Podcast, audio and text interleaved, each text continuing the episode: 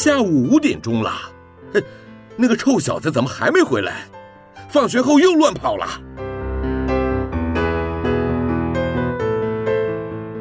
您现在收听的是云端新广播，FM 九十九点五 New Radio，最自由的新声音。我最喜欢甜甜圈，木木警官也喜欢甜甜圈，欢迎一起收听。小树甜甜圈，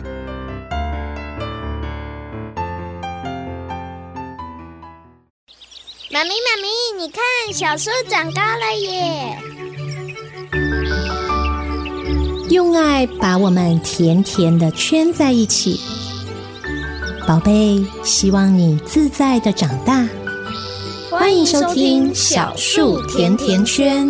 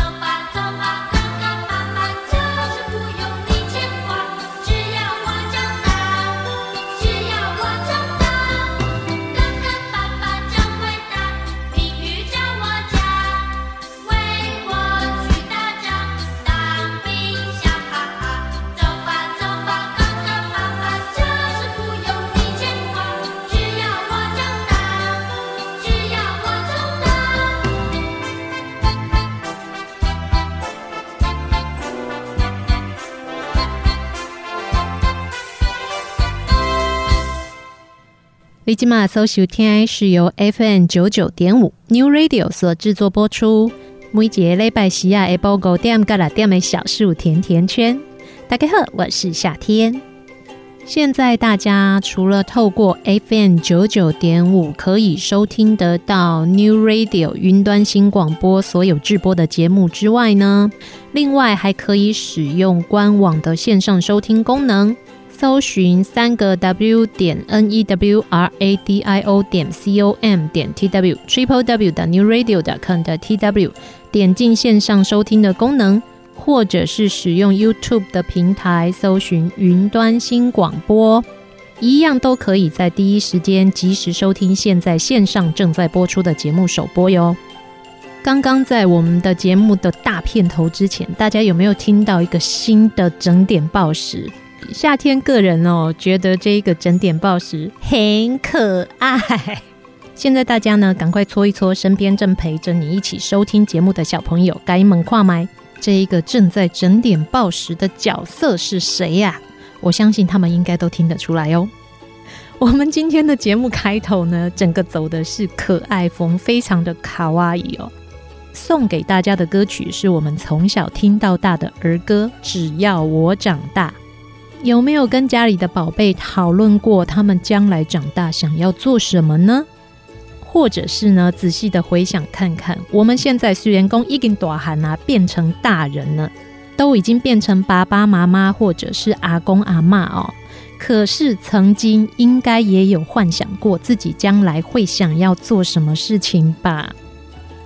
夏天在很小很小的时候哦，就已经立定了志向。大人常常都会说啊，你这个恭维哦，你大汉以后你被这啥哈？因为夏天以前呢是家里的老幺，哥哥姐姐去上学的时候，就只有我自己在家里。在过去呢，爸爸妈妈在带小孩，可能也不会像现在，我们会觉得要带着小孩去哪里上什么课啊，要带小孩到哪里去做什么样的活动能够帮助他们。所以在家里，我多半都是自己玩，玩以外呢，就是看电视。而我很喜欢看新闻，而且我那个时候啊，还会有固定一定要看哪几个主播在播新闻，甚至还会说我以后要跟他结婚。这个我要跟主播结婚这一件事情呢，到现在我妈妈哥也搞不起，还会拿出来跟我开玩笑哦。那慢慢的长大了之后，我发现要嫁给这一个主播这个梦想呢，其实有一点点不切实际呀、啊。所以我就开始决定了，我将来总有一天，我希望可以当记者。在我们小的时候哦，能够成为新闻主播或者是当记者是很厉害的工作，不像现在大家动不动就说小时候不念书，长大当记者。以前哪有这样？以前能够当记者是很厉害的事情呢。所以呢，我也就很小的就立定志向了。当然啦，一路成长过来哦，我曾经做了我想要做的工作，那也离开过这个工作岗位。现在再回到线上来，每个星期跟大家好好的聊天。嘿嘿，这也是呢，在我成为专职妈妈之后啊，没有想过的这个路转来转去，斜杠来斜杠去哦，最后还是斜杠回老本行啊！你看，人生的缘分哦，真的是很奇妙的一件事情。那有没有跟身边的宝贝讨论过，他们将来长大以后要做什么呢？我们家的小孩呢，在很小的时候，非常的喜欢看工程车，不管是什么样的工程车，只要是有铲斗的。有钻头的，或者是有压缩板的，或者是有板台的，任何的工程车，他都非常的喜欢。所以，我们母子俩在聊天的时候啊，我也曾经跟他开玩笑说：“那你以后就当工程师吧，你可以看到很多大大小小的工程车。”哎，温道尔吉娜都跟我讲：“不爱，我不要当工程师，我要当工程车的驾驶。”哇，你看这小小孩子的心愿大哦！当工程师呢，只能看不能开，可是当工程车的驾驶可以直接开车啊！诶，也蛮不赖的。我们家的孩子呢是个男孩，所以呢他有这样的想法。但是呢，很奇妙的一件事情就是，我们从来没有跟孩子讨论过男生要做什么，女生要做什么这样子的概念。因为夏天自己的个性哦比较倔强，所以我小时候哦一直都觉得男生可以做的事情，我嘛爱当者。就连我小时候，因为我妈妈都跟我恰贝贝哦，所以我也曾经跟班上的男同学打过架。那跟男同学打架，大家觉得谁会赢啊？嘿，我想大家有猜到吼，还真的是夏天赢呢。这个男生呢被我打到哭诶，哇哦！现在想一想，我一直那样你要掐哈。我还记得那时候我的想法是：为什么打架哦，就是一定要女生哭啊？我就不要哭，我就要把你打到哭，非常的强悍，非常的倔强。可是呢，其实我们整个社会的氛围，有的时候呢，会在不知不觉当中灌输我们的孩子，男生应该怎么样，跟女生应该怎么样这样的观念，同时呢，也就会影响到孩子将来长大的志愿哦。而且呢，这并不只是在我们的国家是这个样子的哟。即使在国外，甚至是非常先进的国家，根据专业的机构的调查，都发现性别这个选项还是孩子们在小时候立定志向的原因之一哦。根据国外组织针对四千个五岁的幼儿去调查，问他们将来想要做什么样的工作。结果发现，有多数的小孩子哦，对他们未来的工作其实已经有了想象。诶，这是很好的事情诶，有想象你就可以朝这个方向去发展。而其中呢，最多的小男生所选择的工作是想要当警察。嗯，可以理解，因为当警察真的很威风啊。我小时候也一度非常的想要做一个工作跟警察很像的，就是军人。但是没有办法，因为我把酒精酱告败哦，我的近视度数实在太高，在我们那个年代要当军人，眼睛要很好啊，所以呢，夏天只好非常遗憾的放弃跟我的父亲一样从军的这样的梦想。而在这一份调查当中呢，小女生最喜欢的工作是什么呢？小女生们所选择最喜欢的工作呢，原来是要当老师。我们呢，常常会觉得小孩看着我们长大，所以也许父母亲的职业就会很直接的影响到孩子对未来职业的选择。但是在这一份报告当中，却看到了会影响到孩子未来志愿的一个很大的因素，其实是性别。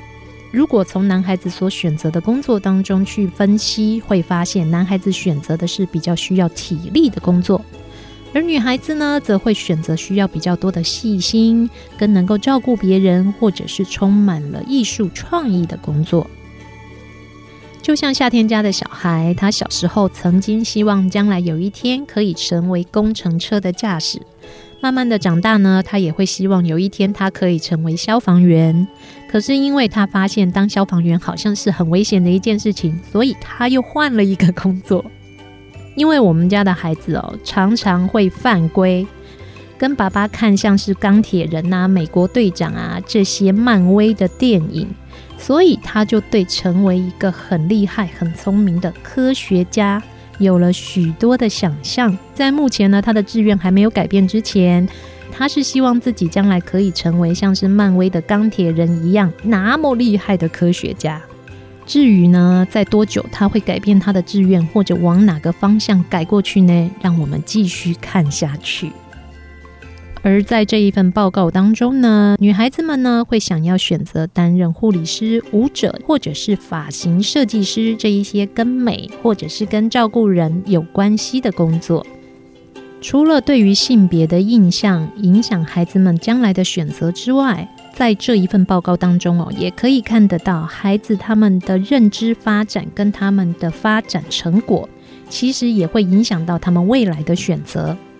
经过了交叉比对跟分析之后，发现呢，将来选择想要当科学家，或者是艺术家，或者是医生等等的种类的孩子，他们呢，很明显的有比较好的口语能力；而想要当宠物美容师、动物照顾员或者是老师这样子的职业的孩子哦，他们在社交的情绪技能上面看起来也会比较高。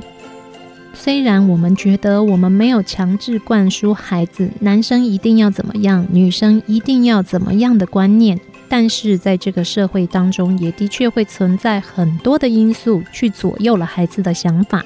我们家的孩子就曾经跟我说：“妈妈，我不要穿粉红色，粉红色是女生的颜色。”大家会觉得很正常啊，也许我曾经跟孩子这么说过，对不对？Baby，并没有。夏天的小孩哦，小时候穿的衣服哦，都是大红大绿、大粉红、大粉紫的。因为我觉得小孩趁小的时候一定要好好的打扮，因为他长大之后呢，有了自己的想法，就不会理我了。所以呢，我常常会选择这一些我觉得让他的气色看起来更好的颜色。整个小孩穿起来粉粉嫩嫩、蓬蓬的，不是很可爱，让人家很想捏一下吗？还是只有我会这样想，乖乖的。但是在我的小孩进入幼儿园之后哦，有一天他突然就跟我讲，我不要穿粉红色的了。当然啦，这是孩子自己的选择，我也不会去干涉。但是其实我也会很好奇，你是从哪里来的这样的想法？但其实看看现在的社会上哦，先天的性别在选择工作上的差异哦，影响已经越来越小了。从前呢，我们会在医院看到护理师或者是照护员，绝大多数都是女性。但是现在在各大医院当中，选择成为专业护理师的男性也还真的不少啊。过去呢，当兵在第一线战场上从事战技训练的这些呢，大多数都是男孩子。可是现在我们也可以从各个管道看到，在军职生涯当中，甚至也有许多女性的特战队员或者是飞行员。性别哦，渐渐的不再限制我们的选择。那只是一个先天的条件而已。不过不管怎么样啊，当孩子愿意告诉我们他将来想要做什么的时候，身为父母亲，如果我们可以在旁边给予他们更多的刺激跟协助，让他们能够打开他们对这个职业的视野，也许等到他们将来长大，还真的就能够在这一个职业的领域有非常好的发展跟表现呢。祝福我们的孩子都能够快快乐乐的长大，都能够成为他们所想要成为的人吧。接下来再为大家安排一首歌曲，等一下的节目继续回到小树甜甜圈。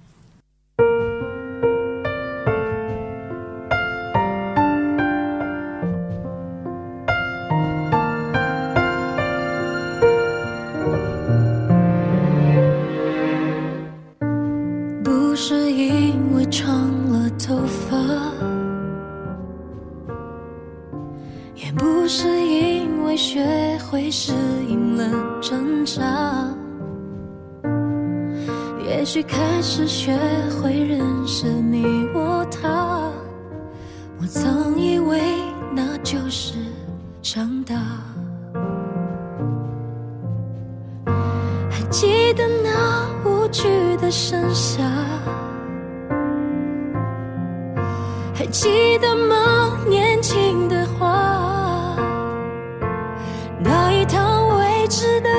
车，悄然它已出发，丢下行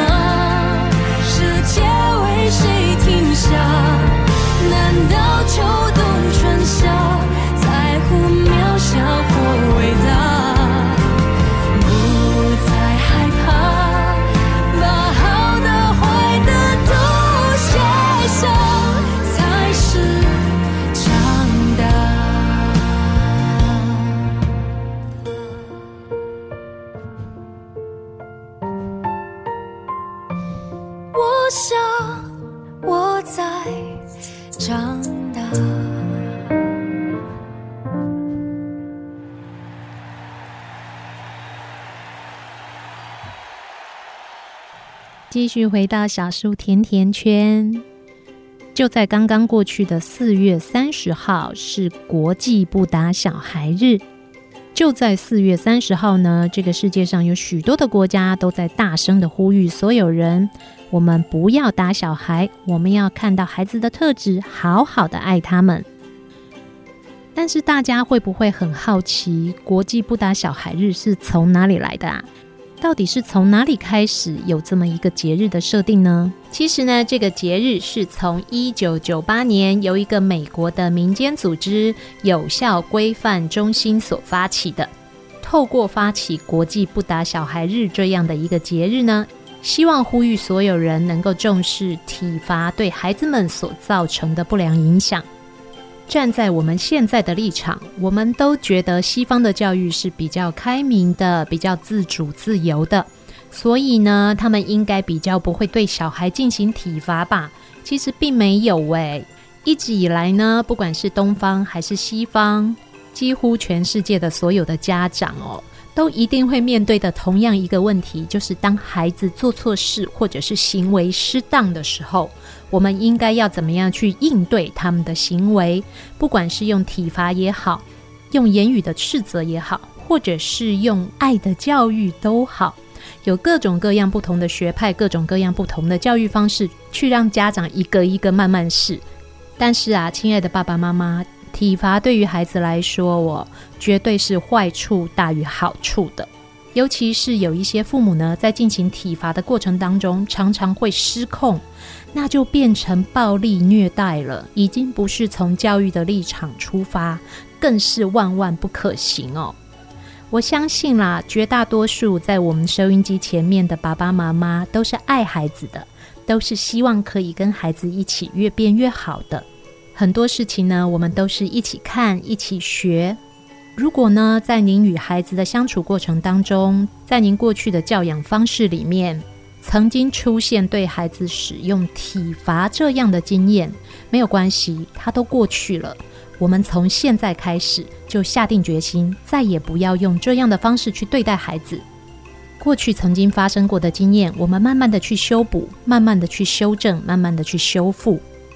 未来，只要我们让孩子知道，过去虽然我们做错了，但是现在我愿意去修正我对你的态度。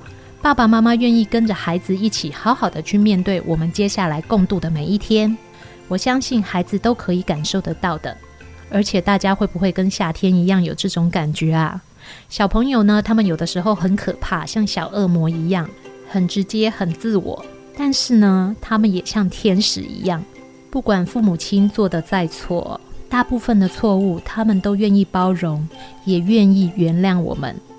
所以，如果你曾经对孩子有不当的管教，或者是曾经在情绪失控底下对孩子做了体罚，现在，请你停下手边的事情，转过身去抱抱你的宝贝吧，告诉他我爱你，也告诉他未来这样子身体处罚的方式不会再出现了。爸爸妈妈会跟着你一起好好度过每一天。真的啦，当爸爸妈妈嘴巴不要太硬哦。当孩子总是抱着我们跟我们说爱我们的时候，为什么不好好的回应他一下呢？大家知道这个世界上第一个正式废除体罚的国家是哪里吗？全世界第一个正式废除体罚的国家是瑞典，它从一九七九年开始就废除了体罚，而现在呢，世界上已经有超过一百个以上的国家。明文规范体罚必须退出校园，也有五十九个国家已经全面的禁止了体罚。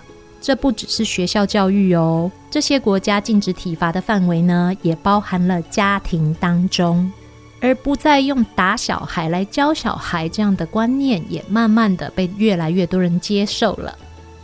但是呢，身为父母亲，我相信我们大家都一定会有的共同经验，就是有的时候小孩哦，真的是会让你气到很想要把他抓起来摇一摇。我常常跟我们家的小孩说：“你现在这样做，我好想咬你一口，因为我好生气哦。”或者是有的时候小孩其实会很直接的回嘴。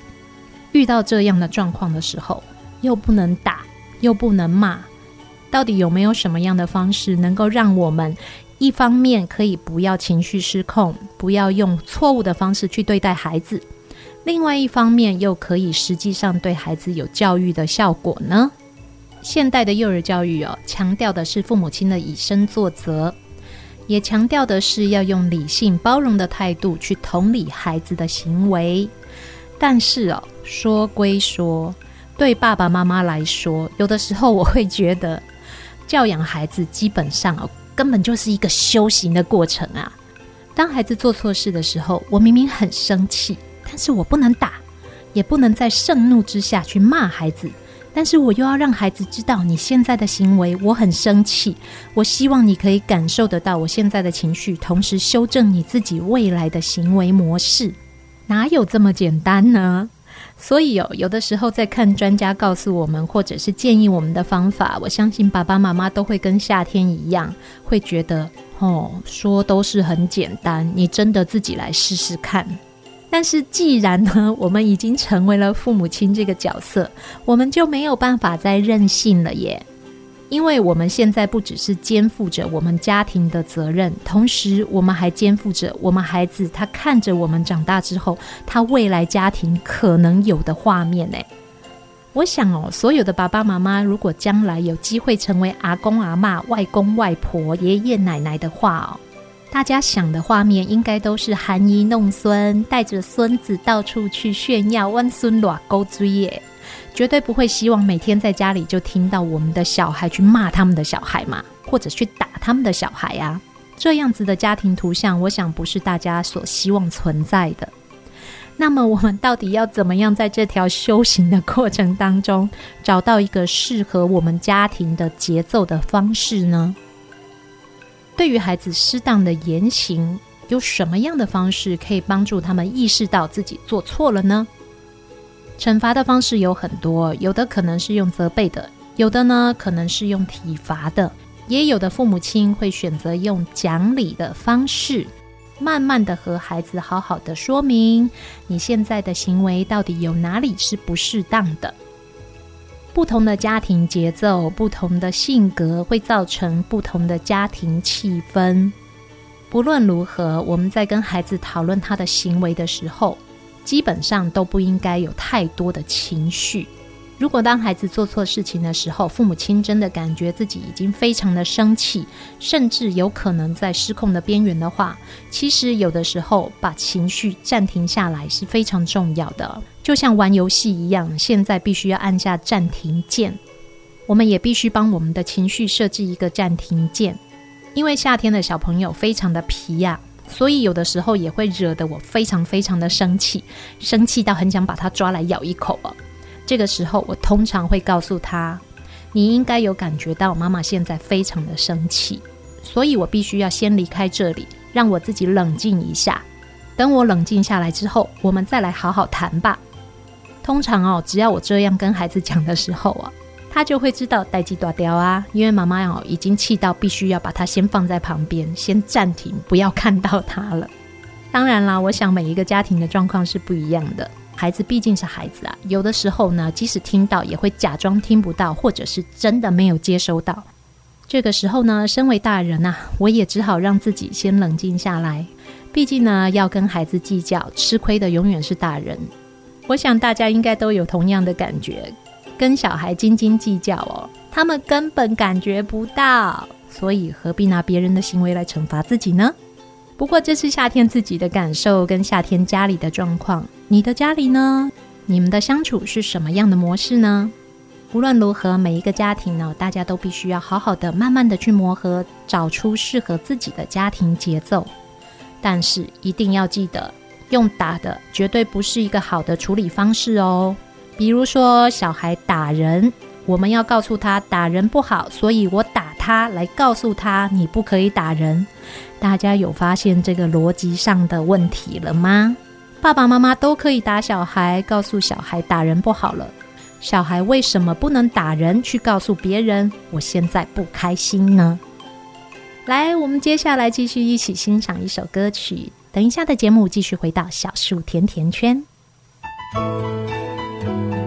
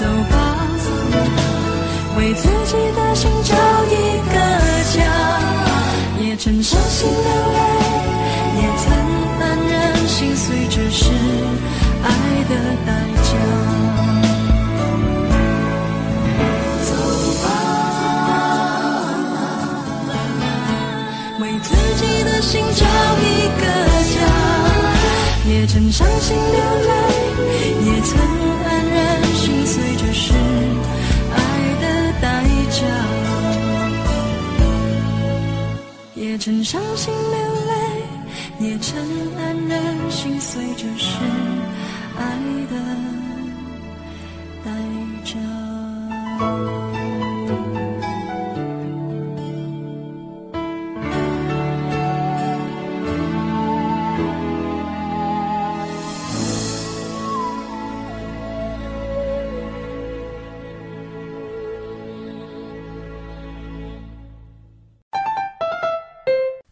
坐着很累吧？动动手脚，伸伸懒腰，节目马上回来哟！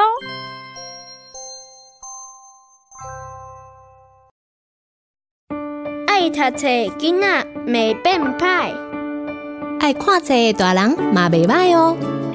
做伙来读册，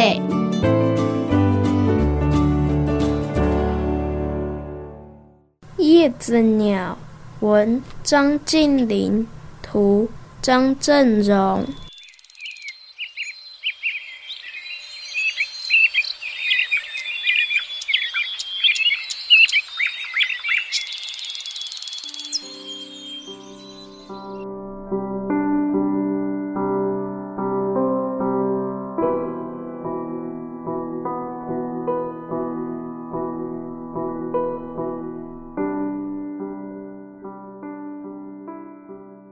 色森林位在半山腰下，阵阵山风顺着山顶往下吹拂，吹动了树叶，发出飒飒的声音，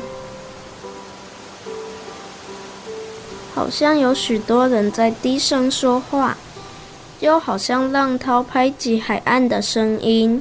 森林里有一棵大树，树上长了许多叶子，其中一片叶子。形状十分特别，看起来就像一只小鸟，所以同伴们都称呼它叶子鸟。叫着叫着，叶子鸟也渐渐希望自己可以变成一只真正的小鸟，飞翔到各处去旅行。树妈妈知道了叶子鸟的心思之后，鼓励它说：“孩子，你已经够大了，如果想飞就飞吧。”乘着山风去旅行吧。好，妈妈再见。那我旅行去了。就这样，在山峰的帮助下，叶子鸟勇敢地向妈妈道别，飞向了天空。飞呀飞，叶子鸟遇到一群鸟儿。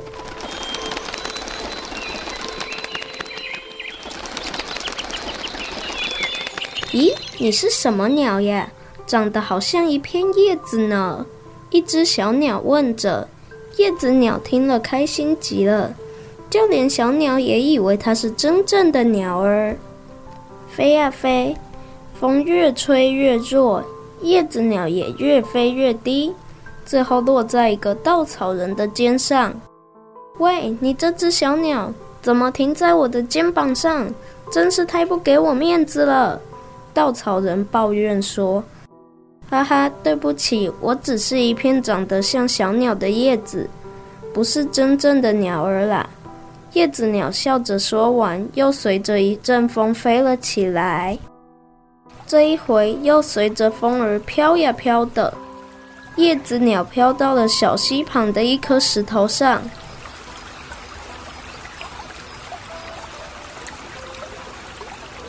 好漂亮的风景！叶子鸟静静地在石头上欣赏四周的风景。过了不久，一群小鱼游到石头边玩耍，玩得正高兴的时候，突然有只小鱼大喊：“小心，石头上有一只鸟！”所有鱼儿立刻消失得无影无踪。这下子误会可大了。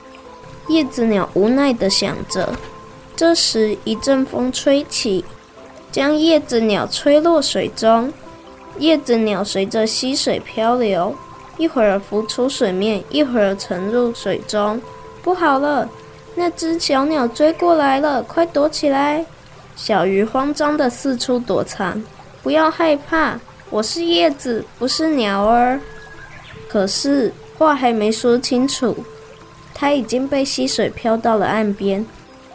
真糟糕，吓坏了鱼儿。原来长得像小鸟也不是那么好。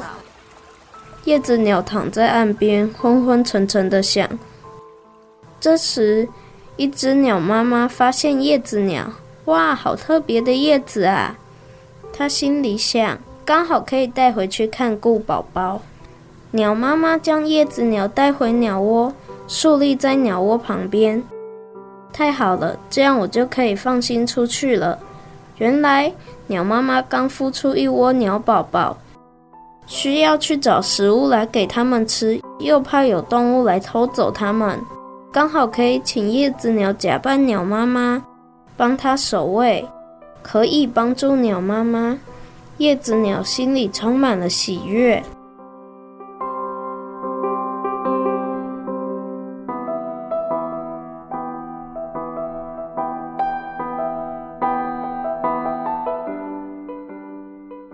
子一天一天的过去，鸟宝宝长大之后，鸟妈妈带着它们离开了。叶子鸟一个人守护着空荡荡的鸟窝，好累，好想睡觉。渐渐枯萎的叶子鸟在鸟窝边静悄悄的睡着了。嘘，我们不要吵它，让它好好睡一觉吧。结束。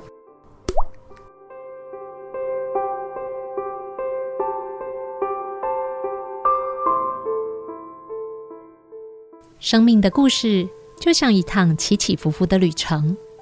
从一开始来到世界，我们依附着家庭，到我们逐渐长大，渴望拥有自己精彩的人生。与众不同的叶子鸟，羡慕着真正的小鸟可以四处飞翔。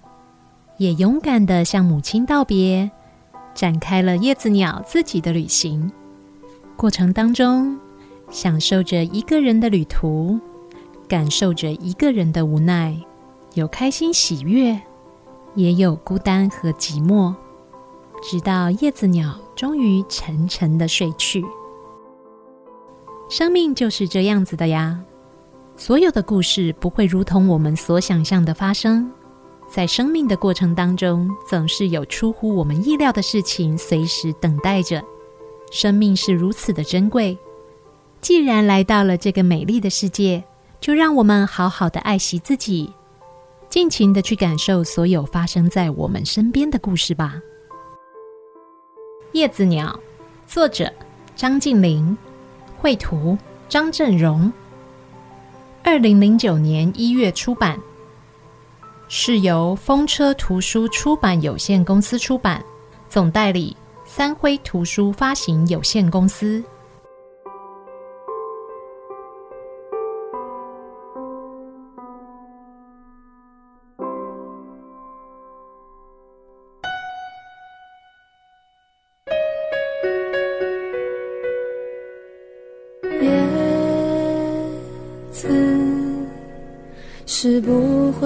飞翔的翅膀，翅膀是落在天上的叶子。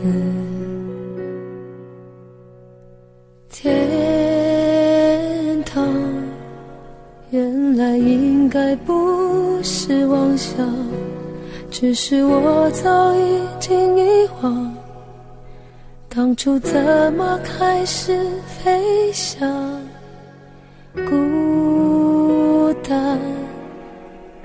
是一个人的狂欢，狂欢是一群人的孤单。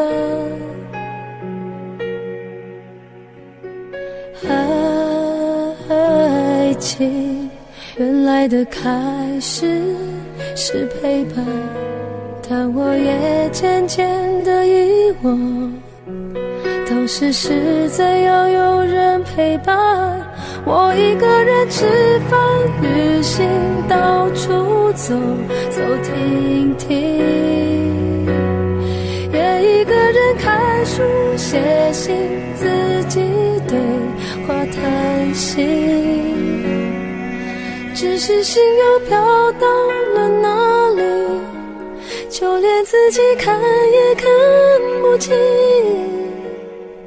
我想，我不仅仅是失去你。我一个人吃饭、旅行，到处走走停停，也一个人看书、写信，自己对话谈心。只是心又飘到了哪？连自己看也看不清，我想我不仅仅是失去你。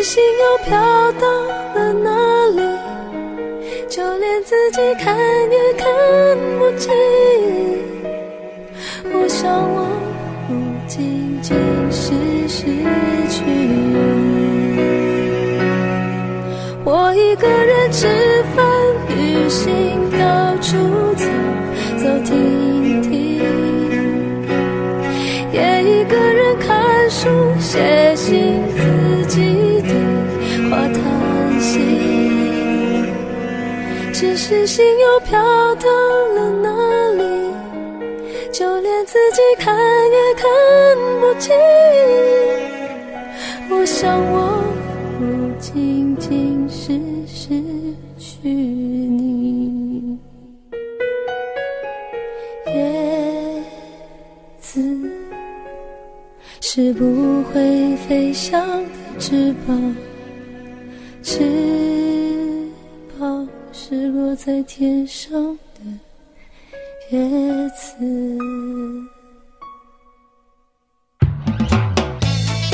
笑一笑没烦恼。三根毛小新闻。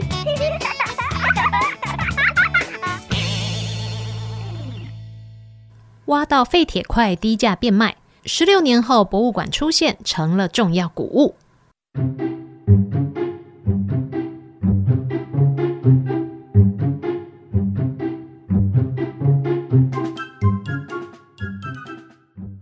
许多历史文物，乍看之下就像是破铜烂铁，但实际上价值却可能超乎想象。在一九七零年代，中国山东省的一个农村就发生过一起废铁变文物的趣事，最近又受到中国文史专栏的讨论，也因此引起了网友的好奇心和关注。一九七零年，住在山东省淄博市的三名农村孩童结伴在河边玩耍时，发现了一块像是废铁的青铜器。当时，他们总共挖出了九件青铜器。三人把这些废铁拿去处理厂变卖，获得了五点九七元人民币，约新台币二十六元。一伙人开心地把钱拿去买了零食，大快朵颐。更神奇的是，十六年后的一九八六年，这群孩子在参观齐国故城遗址博物馆时，却发现其中一件文物十分眼熟。文物下方标签上清楚地写着“春秋早期兵器高子戈”，而这件文物的出土位置，就是当年他们玩耍的河边。其中一人忍不住高喊：“这是我们发掘出来的！”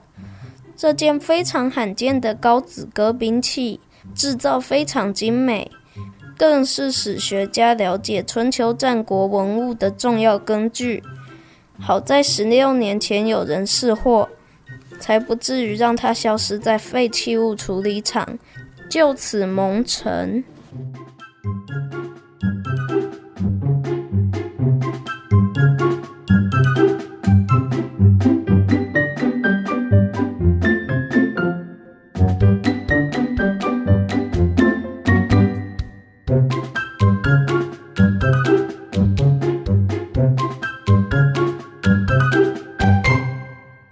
续回到小树甜甜圈，我是夏天。现在大家除了透过 FM 九九点五的广播频率可以收听得到云端新广播所有的广播节目之外，大家还可以透过网络搜寻 triple w 的 new radio dot com 的 tw 的官网，使用线上收听的功能，或者是在 YouTube 的平台上面进入云端新广播。都可以呢，直接收听得到现在线上正在播出的首轮节目，提供给大家作为收听时候的选择。前一阵子呢，夏天看到了一则非常痛心的新闻，而且真的是非常非常的痛心，因为这件事情呢，原本是可以被避免的。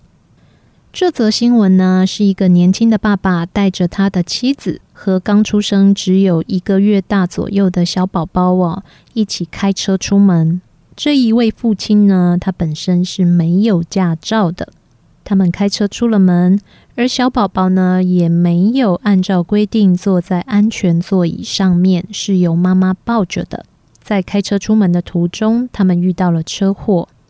父亲自己呢，是很幸运的存活了下来，可是他的妻子还有他的孩子都在这一个事件当中就失去了他们的生命。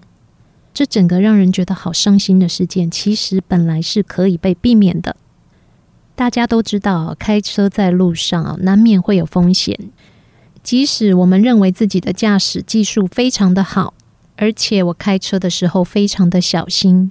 但是，只要行驶在道路上面，随时都有可能遇到不够小心或者是技术不够好的人。突发的状况这么多，如果可以保护自己，为什么不保护自己呢？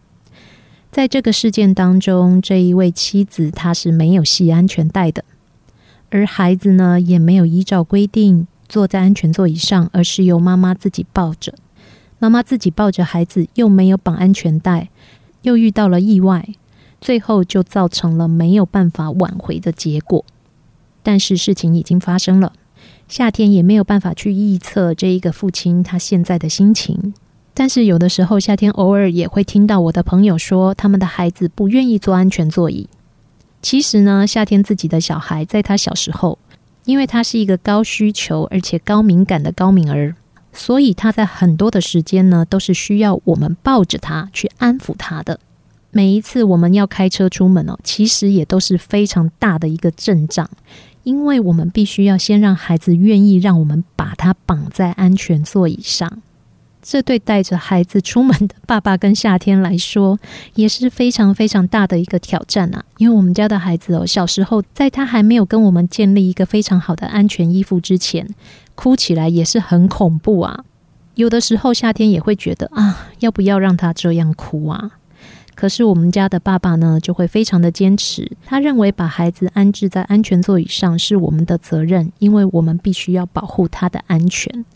所以常常是我们开车出门之后，孩子哭闹的时候，我们就会把车子停在路边，把他抱下来，安抚他，告诉他我们现在要出去玩，你要坐安全座椅，这是保护你的安全，所以请你稍微忍耐一下下，妈妈先抱你，等你想要停下来，想要坐到椅子上面的时候，我们再出发，好吗？经过了一段时间的抗争哦。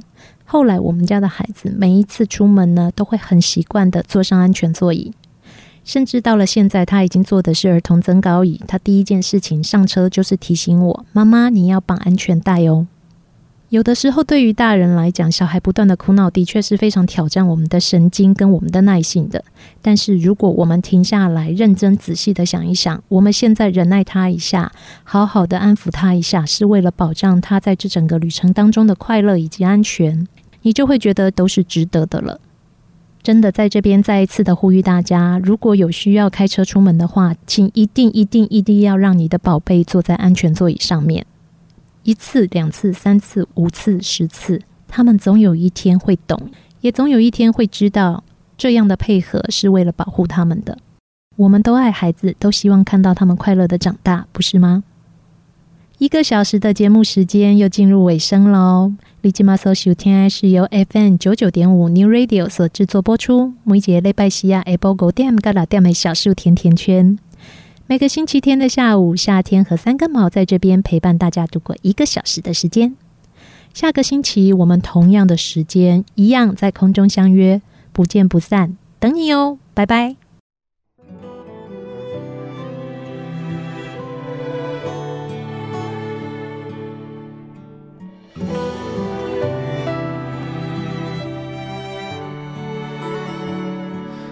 后来才明白。对你有多依赖，只凭我自己一定撑不到现在。我遇到的难关，你总抱在你身上，好像忘了谁更多灾多难，早已习惯你给我的心安，只要你再天就塌不下来，忘了原来你也会离开。现在才知道你是我能够不放弃的原因，因为和你说好永远不再让彼此担心。现在才知道你是我活得不孤单的原因，没有你回应我的快乐和伤心，何必快乐伤心？